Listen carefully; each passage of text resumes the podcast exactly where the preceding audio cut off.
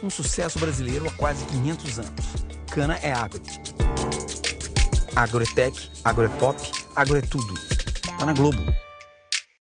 Não, você não está assistindo a Rede Globo e não queremos fazer propaganda dela aqui.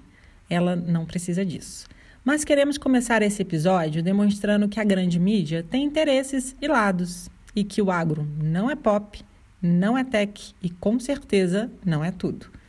A campanha Agropop da TV Globo, apoiadas pelas empresas Ford e Seara, pertencentes ao grupo JBS, tem o intuito de construir uma imagem que o latifúndio, a grande propriedade de terra privada, é uma grande riqueza do Brasil.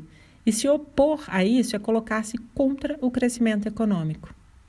Ainda segundo a campanha publicitária, o agronegócio brasileiro emprega 19 milhões de pessoas, o que representaria 20% do total de empregos no país. Mas o comercial não fala que, na verdade, desse total, 11 milhões e meio são trabalhadores da agricultura familiar.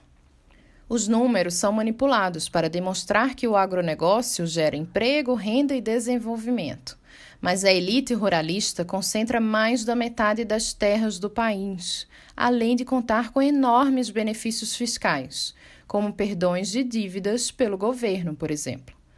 E essa gente, que hoje também está nas cadeiras do sistema político brasileiro, gera menos emprego que a agricultura familiar.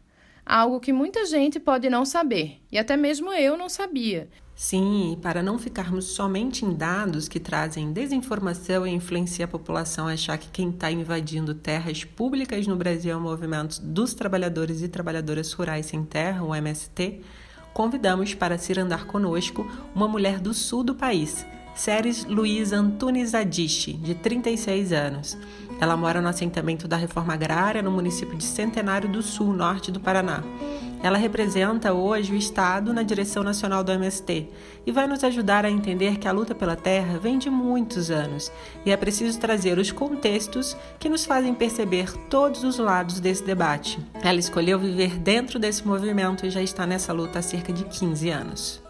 História do nosso país ela é baseada numa questão agrária não resolvida, que é a formação das, dos latifúndios, que tem sua origem lá no processo da colonização, desde a chegada dos portugueses, quando começa a se implementar as sesmarias, as capitanias hereditárias. Ali começa a existir o latifúndio, ali começa a existir a luta pela terra, a negação do direito à terra a quem nela sempre trabalhou, que foram os indígenas, que foram os povos escravizados, que foram os camponeses migrantes da Europa. Então, é uma história que se confunde com a história do Brasil. Essa semana, a nossa ciranda fala da vivência das mulheres dos assentamentos rurais de autonomia, de soberania alimentar, social e econômica e sobre como o MST tem sido exemplo de solidariedade durante a pandemia do coronavírus. Já está no ar o podcast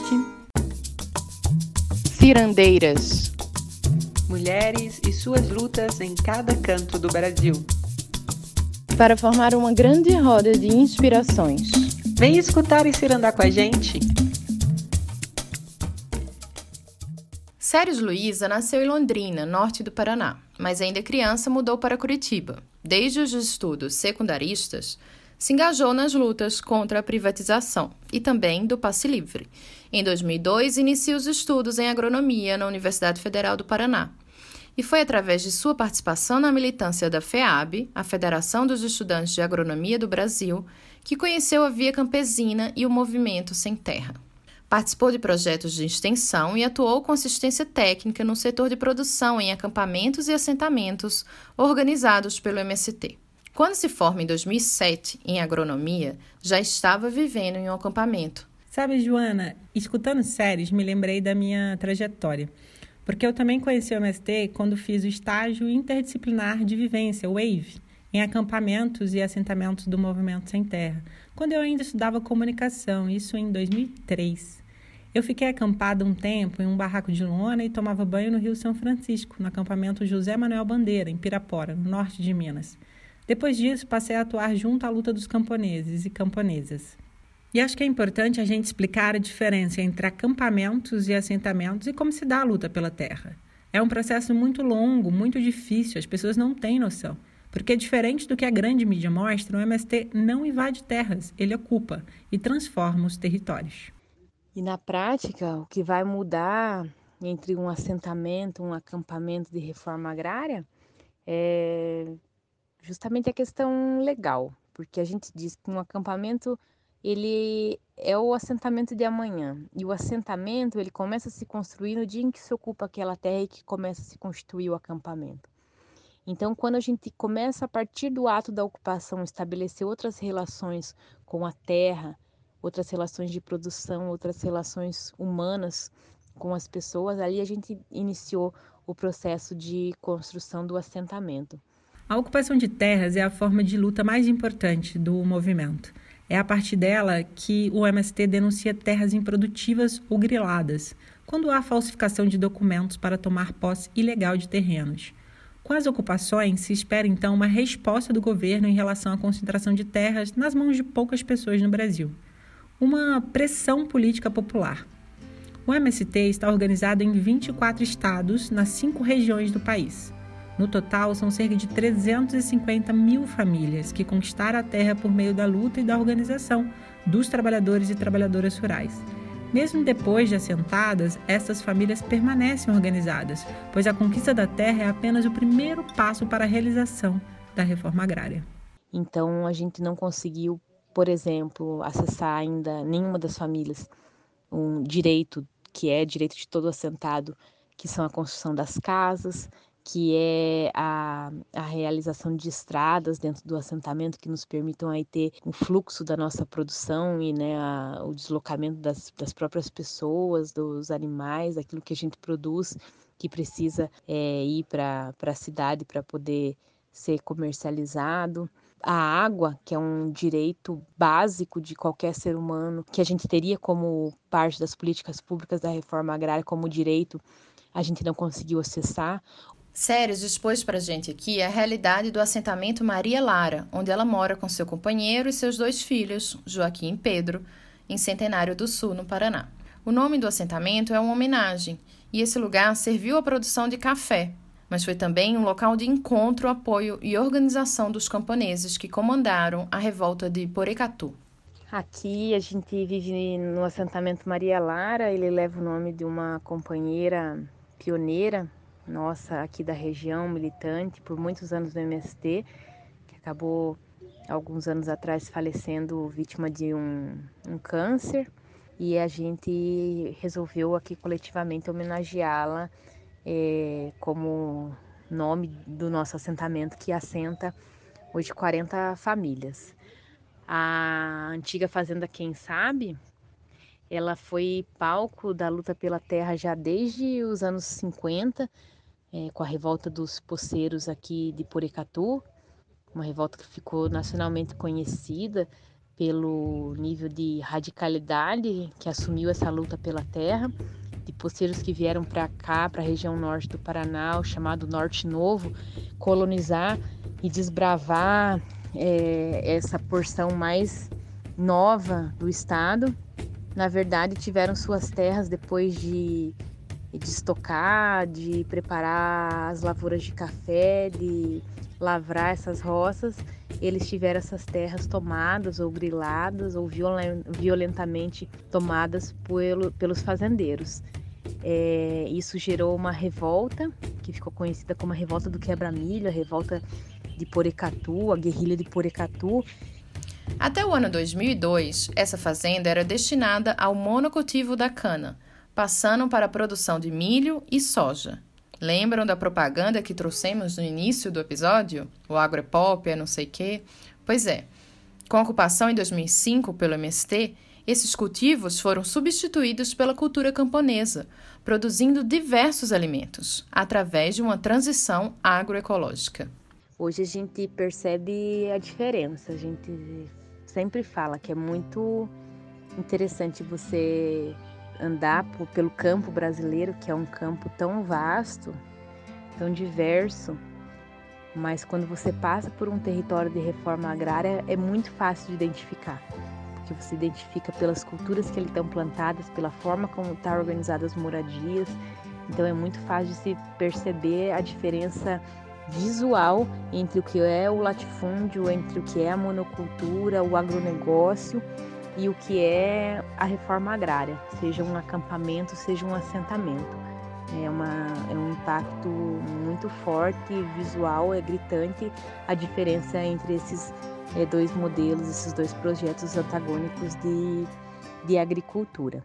Esses dois projetos antagônicos que Séries fala representam também dois tipos de sociedades em que podemos imaginar viver. Por isso, se posicionar é importante. Existe o agronegócio que está preocupado com o interesse de uma pequena elite ruralista, e a agricultura familiar e a agroecologia repensando e realizando formas de conviver com o que a natureza nos oferece.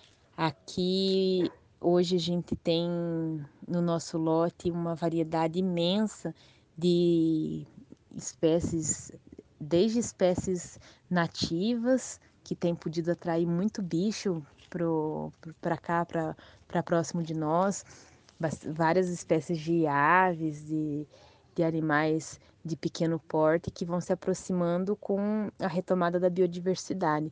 Nós temos muita, muito plantio de frutas, especialmente em sistemas de agrofloresta, também plantio de algumas espécies madeiráveis. E um dos nossos focos aqui da nossa produção ele está baseado na produção de hortaliças, de legumes e de é, tubérculos, batata, mandioca, é, também milho e feijão, para a gente poder produzir para nossa alimentação, para a gente vender em feiras e para a gente vender para o mercado institucional. Poder atrair muito bicho que vão se aproximando com a retomada da biodiversidade. Eu quero viver nesse tipo de sociedade que entende que a abelha tem papel fundamental na agricultura e na alimentação. Sem sua polinização, eu não conseguiria comer boa parte do que eu consumo, por exemplo. Mas não é isso que o governo de Jair Bolsonaro e a bancada ruralista defende. Na semana em que estávamos gravando esse episódio, no dia 12 de maio, estava para ser votada a medida provisória 910, a MP da grilagem, que pretende anistiar os crimes de invasão de terra pública por homens ricos. Temos que reforçar isso aqui. Praticados até o final de 2018.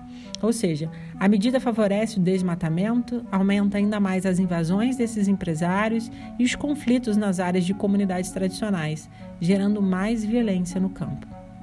E o relator da MP da grilagem é o senador Irajá Abreu, do PSD de Tocantins, filho também da senadora Cátia Abreu, conhecida como a Rainha da Motosserra e atual mulher de Moisés Pinto Gomes, empresário da agropecuária. E mais uma vez a gente volta a citar o governo Bolsonaro na nossa ciranda, infelizmente. É que não foi uma e nem duas vezes que o presidente disse que não faria reforma agrária e que MST é um movimento criminoso. As nomeações para o Ministério da Agricultura com Tereza Cristina e para o Instituto Nacional de Colonização e Reforma Agrária, o INCRA, com Geraldo Melo Filho, demonstram essa combinação com a MP da grilagem. Os dois são do agronegócio. O INCRA é uma autarquia federal criada na década de 70 com a missão prioritária de realizar a reforma agrária. Mas no governo Bolsonaro ele foi transferido da Casa Civil para o Ministério da Agricultura e foi criada uma Secretaria de Assuntos Fundiários, que está acima do INCRA. Trágico, né? Então, desde o final do governo Dilma, é, no governo Temer e, e finalmente no governo Bolsonaro, uma série de leis foram alteradas de modo que a reforma agrária e os mecanismos que existiam para realizá-la, as políticas públicas que a amparavam, os, os, órgãos do Estado, as ferramentas estatais que tinham, como é, foi o MDA, o INCRA, eles foram sucateados, desmontados e legalmente é, atacados. Então, o que a gente vem vivendo na prática é um ataque no plano ideológico, um ataque no plano legal e, porém, também por conta da conjuntura e da correlação de forças, esses ataques motivados por esse sentimento de ódio, de segregação e de manipulação é, tão fomentados pelo governo também, eles têm, em alguma medida, feito aumentar essa violência paramilitar no campo. Então, o que a gente viu recentemente com a divulgação do Caderno dos Conflitos do Campo da CPT é que numa escalada absurda a violência vem se colocando com muita evidência é, no campo brasileiro, que nos traz bastante preocupação. Esse relatório de conflitos da Comissão Pastoral da Terra que Série cita mostra que em 2019 a violência no campo aumentou em relação ao ano anterior. Crescimento no número de assassinatos e nas ameaças de morte, que passaram de 165 para 201 ocorrências. No relatório de conflitos de 2018, eu escrevi um texto sobre como essa violência atinge as mulheres no campo e nos territórios tradicionais. Quem quiser saber mais pode acessar o link que estará na descrição desse episódio. E é importante destacar essa atuação das mulheres, porque, como já dissemos neste podcast, são elas que estão à frente de diversas lutas dentro e fora de casa e que ainda precisam ser discutidas e valorizadas. No caso do MST, os coletivos de mulheres estaduais fizeram um grande encontro nacional realizado esse ano pela primeira vez dentro do movimento. É necessário realizar um trabalho diferenciado com as mulheres, essas mulheres que estão dentro dos nossos assentamentos, dentro dos nossos acampamentos, que são mães de família, que são militantes, que são trabalhadoras, que muitas vezes são as responsáveis por gerir, gestar, organizar, dar conta do lar. Muitas vezes não nos sobra tempo para refletirmos nem mesmo sequer sobre a nossa existência. E nesse processo de organização das nossas mulheres, ao longo desses anos, para o nosso encontro nacional, a gente criou momentos bastante especiais no assentamento, nos nossos acampamentos, a nível regional, que nos permitiram tirar tempo para a gente se olhar, se encontrar enquanto mulheres, se fortalecer, nos olhar como semelhantes para conseguir enfrentar toda essa exploração e essa opressão que o patriarcado nos coloca. É, esse talvez tenha sido o nosso grande aprendizado. Isso vale também para a divisão de tarefas dentro de casa entre as mulheres e seus companheiros. Eu sou a mãe do Pedro Camilo, que hoje tem sete anos e meio, e do Joaquim, que está com sete meses. Os dois nasceram aqui no, no nosso assentamento, porém o Pedro, e quando eu engravidei dele, a gente ainda estava acampado. Então a gente vivia ainda nos barracos lá no acampamento é, não tínhamos luz, vivíamos uma vida bastante simples e foi uma gestação bastante bonita, um processo de aprendizado como nosso primeiro filho, bastante interessante. Tanto eu quanto meu companheiro, o Diego, a gente é militante do MST, então é, nesse processo de divisão de tarefa, de discussão política, as coisas se tornam ainda mais intensas, porque a gente tem as nossas atividades de trabalho, as nossas atividades de militância e a nossa vida pessoal. E a gente sempre teve que aprender e fomos aprendendo isso ao longo do tempo, com muita, muito, muita dedicação, com muita paciência, com muito, muita vontade também de querer aprender a estabelecer relações diferentes, a gente foi fazendo isso ao longo dos anos. Ser mulher nessa luta e mãe multiplica os desafios enfrentados, mas os resultados alcançados são transformações muito bonitas, principalmente para as crianças.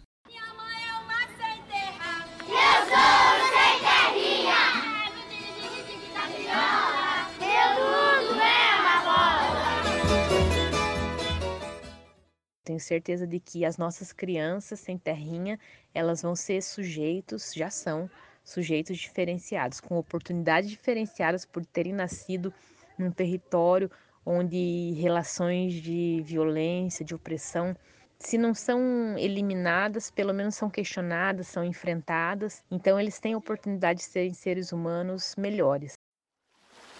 E o direito à saúde é um princípio dentro da luta pela terra do MST está vinculado a uma alimentação saudável, para além do que nos impõe a indústria farmacêutica. Há um trabalho bastante forte, bastante atuante, então, do nosso setor de saúde, tanto no assentamento quanto na nossa brigada, especialmente acho que por esse entendimento que também está muito vinculado a esse papel do cuidado que as mulheres têm com a vida, mas especialmente nesse debate da autonomia. Essa possibilidade de a gente poder produzir os nossos próprios remédios, os nossos próprios extratos, tinturas, chás, é, organizar nossa vida de um jeito diferente e conjugar isso com uma alimentação diferenciada e com um modo de vida diferenciado fez avançar e eu acredito que nos permitiu ter um salto de qualidade bastante grande nesse tema da saúde, sem dúvida nenhuma. E o MST tem utilizado desses conhecimentos de uma saúde mais autônoma para promover ações de cuidado e prevenção durante o isolamento social. A gente precisou reorganizar em alguma medida a dinâmica do assentamento, especialmente essa dinâmica mais organizativa e política. Então as nossas reuniões elas ficaram por um período suspensas. Agora a gente retomou, especialmente para poder organizar, inclusive, essa nova dinâmica é, em tempo de coronavírus. Então, o que a gente vem fazendo quando é necessário são reuniões pequenas em lugares arejados, cuidando com a higienização das pessoas, das mãos, o uso de máscaras, enfim, para que não haja nenhum tipo de risco de contaminação. E por se tratar de um assentamento onde as famílias estão nos lotes, é, o nosso maior cuidado é com aqueles que vêm de fora. Então há uma orientação geral hoje no assentamento que a gente possa não fechá-lo, né? não é nosso direito fazer isso, mas restringir ao máximo e orientar aos nossos amigos, parentes, para que a gente possa cultivar aí o isolamento social o máximo possível, reduzindo assim o risco de contaminação aqui dentro do, do assentamento. É, a nossa preocupação sempre é maior, ela diz respeito à nossa relação também com a cidade. Então, quando os nossos assentados, nossas famílias, nós precisamos ir para a cidade, os cuidados estão redobrados com o uso de máscara, com o uso de álcool gel, com o cuidado no manuseio, na manipulação dos alimentos que a gente segue levando para entregar na cidade, para vender, para doar. Então esses cuidados eles seguem é, bastante ativos, assim, a gente tem sido bastante rigoroso em relação a isso. E isso que Séries diz sobre as doações de alimentos é algo que tem sido feito desde o Abril Vermelho, marco na luta do MST, e que se baseia em uma prerrogativa da Revolução Cubana dar aquilo que se tem e não aquilo que sobra. Tem sido um momento realmente bastante especial porque nas nossas ações de solidariedade a gente tem podido dialogar com a sociedade, é, levando para ela aquilo que de melhor a gente tem, que são os alimentos saudáveis. Em abril, quando a gente rememorou os 24 anos do massacre de Eldorado dos Carajás, que deixou 21 mortos, entre os, os, mortos no massacre e aqueles que morreram em decorrência do massacre, naquele, nesse 21 de abril a gente teve uma ação um pouco diferenciada. Geralmente nosso, nossos abris, eles se caracterizam por ações de ocupação de terra, de denúncia do agronegócio, do latifúndio, e especialmente nesse abril vermelho, a gente pôde radicalizar a nossa ação, fazendo talvez aquilo que de mais bonito a gente sabe fazer, que é cultivando alimento e doando o alimento para o povo que precisa. Então foram 500 toneladas doadas nessa semana do 17 de abril de alimentos, de sabão, de álcool, de marmitas. E aqui no Paraná, a gente chegou a, a um marco de 45 toneladas somente na, nessa semana. Hum, hoje a gente sabe que a gente já tem passado aí de 50, estamos quase com 60 toneladas num processo de doação e de solidariedade permanente que a gente estabeleceu ali a partir do mês de abril. E depois de todo ensinamento do campo que Séries nos proporcionou aqui, um dos nossos motivos para festejar é justamente a cultura coletiva camponesa. Mais um jeito de ver o mundo com harmonia dos assentados e assentadas do MST, que tentamos trazer um pouco para vocês. Depois de todos esses anos que eu convivo com esses trabalhadores e trabalhadoras rurais, não tenho dúvidas que agora, ainda mais, para sairmos melhores dessa pandemia, temos que lutar pela reforma agrária, pela igualdade das relações de gênero no campo e pela soberania alimentar. A gente acredita nisso, a gente acredita num Brasil onde as pessoas possam ser livres, efetivamente possam ser felizes, e para isso a gente precisa ter comida, comida em abundância, comida com fartura, comida com qualidade, comida com diversidade, para a gente poder definir o que a gente vai comer, como a gente vai comer é, de que maneira a gente vai cultivar os nossos alimentos e como nós vamos cultivar e guardar as nossas sementes. É essa ciranda que a gente sempre quer ativar aqui neste podcast. Mãos com mãos vibrando para que essa pandemia de coronavírus passe. E se o governo Bolsonaro puder ir junto, vá. E lá no Paraná, a ciranda não é o ritmo que une os assentados para cantar e dançar juntos, mas as festividades juninas. A quadrilha é um dos principais festejos para celebrar os alimentos saudáveis. Quem reina nas festas é o milho. E ó, o milho que brota da terra com amor e sem veneno, vice? No campo, especialmente, a gente consegue estabelecer processos muito bonitos, coletivos aí de uma energia muito boa são as nossas quadrilhas, as nossas quadrilhas nas festas juninas. É uma cultura eminentemente é, camponesa que se evidencia com muita força durante os meses de junho, julho, nas festas juninas, nas quermesses, nas festas da comuni das comunidades. Aqui no nosso assentamento, em todos os acampamentos do entorno, a gente faz como prática. A gente tem um calendário em que cada fim de semana uma comunidade faz uma festa junina que se torna a grande festa do as, se tornam as grandes festas do município, se tornam festas acolhedoras para toda a sociedade aqui na região. O que propomos no Cirandeiras é uma viagem sonora pelo Brasil, mas não pelo país das propagandas industriais e sim pelos lugares encantadores onde as mulheres lutam para transformar o sistema político e econômico, o que necessitamos para um bem viver de verdade. Raquel, me veio uma viagem aqui agora na cabeça, dessas loucuras sem roteiro. Que tal Cirandeiras virar, no pós-pandemia, um guia de vivência e aprendizado em loco por todos esses lugares que estamos falando nos programas? a Ilha de Lia, o Quilombo de Selma, a Feira da Casa Tina Martins, a Aldeia de Elisângela, a Casa de Dona Lenira e o assentamento de Séries. Hum? Gente, alguém segura essa caprica que adora ter ideias mirabolantes? Mas até que aí, isso é uma boa, vice Joana? Porque eu tô nesse mantra aqui, ó. Pós-pandemia, pós-pandemia, pós-pandemia. pois é, fechou. Bora seguir no mantra e fazer esse guia acontecer, hein? E sabe quem eu acho que vem com a gente com certeza? Nossos ouvintes cirandeiros. Mas a gente vai selecionar aquelas que mais participam do nosso podcast, hã? Brincadeira. Mas chegou o momento esperado, ao fim dos nossos episódios agora. Mais uma volta de ciranda.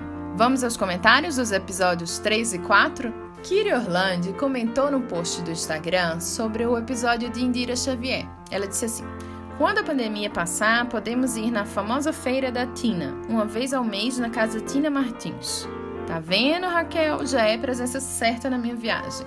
E uma amiga querida, Luísa Musi, me mandou um áudio sobre esse episódio também. Esse especial eu gostei muito porque eu não conhecia muito a história da ocupação em si. Eu conheço o trabalho deles, mas não conhecia muito a história de como que começou, a história da Karina também, eu não conhecia. Então achei é, super legal, assim, a, a forma como ela foi contando e como vocês foram conduzindo também, né? Parabéns, estão brilhando. Continuarei ouvindo. Um beijo a todas. Já no episódio das comunidades indígenas com Elisângela, muitas ouvintes nos retornaram emocionadas e surpresas com o Brasil que não conheciam no meio da floresta amazônica. Anice Lima colocou pra gente nos comentários do Instagram o seguinte: No passado, na rádio Freicaneca FM, exibimos as produções radiofônicas dos jovens comunicadores ligados à FOIRNE durante a semana para marcar a luta indígena. Foi um trabalho que me emocionou muito fazer. Aqui no Recife, na Rádio Pública, nos colocamos à disposição para mais e mais trocas. Grande abraço e vou ouvir sim essa lindeza de projeto que é o Cirandeiras. Parabéns, gente! A Frecaneca, inclusive, nos convidou para falar dos Cirandeiras em uma live na semana retrasada. E foi uma troca linda entre a Anice e a Joana, entre rádio e podcast. Obrigada, Freicaneca. Quem quiser ver, tá salva lá no Instagram deles, arroba FreicanecaFM, e no nosso também, arroba Cirandeiras Podcast. Tá bom, né, meu povo? Vamos embora? Bora! Beijos camponeses para vocês. Até semana que vem.